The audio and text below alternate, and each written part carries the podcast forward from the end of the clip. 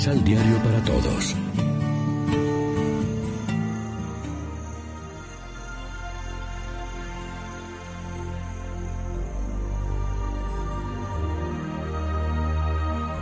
Primera lectura.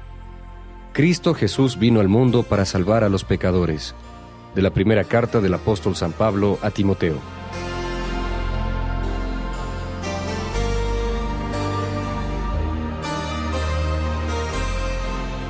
Hermano, puedes fiarte de lo que voy a decirte y aceptarlo sin reservas. Que Cristo Jesús vino a este mundo a salvar a los pecadores, de los cuales yo soy el primero. Pero Cristo Jesús me perdonó para que fuera yo el primero en quien Él manifestara toda su generosidad y sirviera yo de ejemplo a los que habrían de creer en Él para obtener la vida eterna al Rey eterno, inmortal, invisible, único Dios, honor y gloria por los siglos de los siglos. Amén. Palabra de Dios.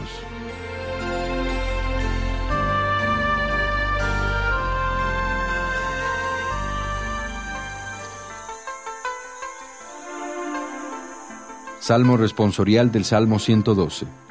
Bendito sea el Señor, ahora y para siempre.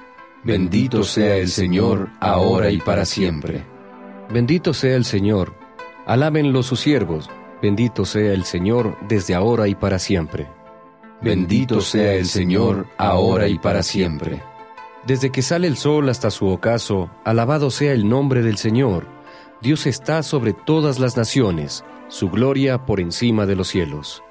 Bendito sea el Señor, ahora y para siempre. ¿Quién hay como el Señor?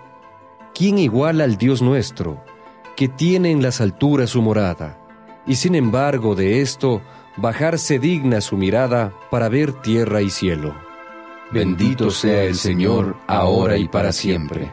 Él levanta del polvo al desvalido, y saca al indigente del estiércol, para hacerlo sentar entre los grandes los jefes de su pueblo. Bendito sea el Señor, ahora y para siempre.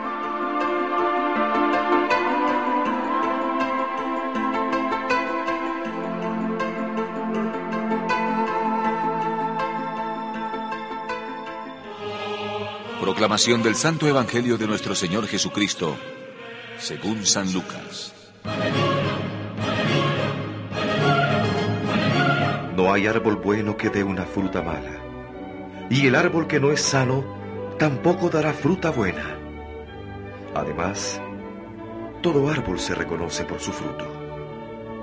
No se sacan higos de los espinos, ni de las zarzas se sacan uvas. El hombre bueno saca cosas buenas del tesoro que tiene adentro, y el que es malo, de su fondo malo saca cosas malas, porque su boca habla de lo que abunda en el corazón. ¿Por qué me llaman Señor, Señor, y no hacen lo que yo digo? Les voy a decir a quién se parece el que viene a escuchar mis palabras y las practica. Se parece a un hombre que al construir su casa, cavó bien profundamente y puso los cimientos sobre la roca. Vino una inundación y la corriente se precipitó sobre su casa, pero no pudo removerla porque estaba bien construida. Por el contrario, el que escucha mi palabra, pero no la practica, se parece a un hombre que construye sobre tierra sin cimientos la corriente se precipitó sobre ella y enseguida se desmoronó, siendo grande el desastre de esa casa. Lección Divina Amigos y amigas, ¿qué tal? Hoy es sábado 14 de septiembre y a esta hora, como siempre, nos alimentamos del pan de la palabra. La liturgia de este día invita a una contemplación singular de la cruz. Ella es una realidad cruda y dura. ¿Quién la querrá padecer? La elevación de Jesús en la cruz se convierte además de su exaltación a la derecha del Padre en su trono de gloria y en el lugar de cumplimiento de su amor. Por eso desde ahí exclama, todo está cumplido. Pero, ¿qué significa contemplar la cruz? El mensaje de la cruz nos comunica la salvación, la redención, el perdón.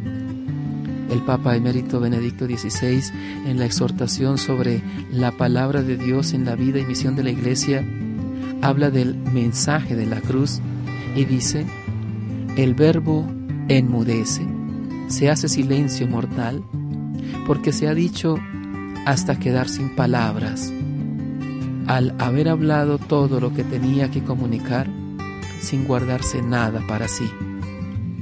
Al levantar la mirada hacia la cruz, contemplamos a la palabra sin palabras, pero que habla con toda elocuencia de un gran amor llevado hasta el extremo.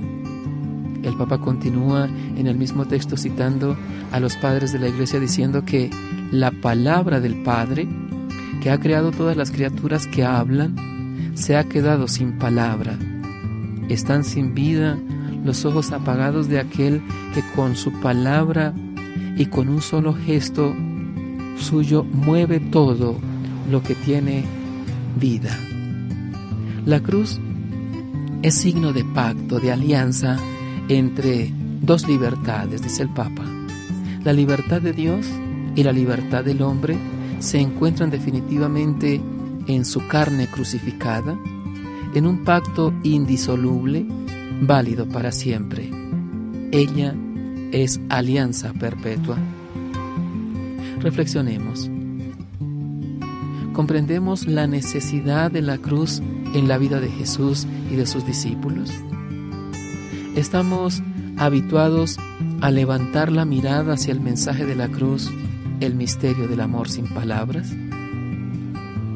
Oremos juntos.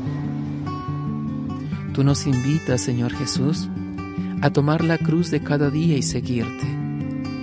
Ayúdanos a encontrarte en el rostro sufriente de los hermanos que esperan un mensaje de esperanza. Amén. María, Reina de los Apóstoles, ruega por nosotros.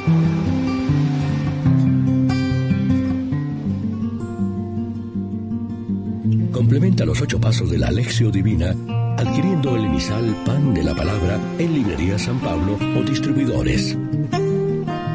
Más información www.sanpablo.co Pan de la Palabra.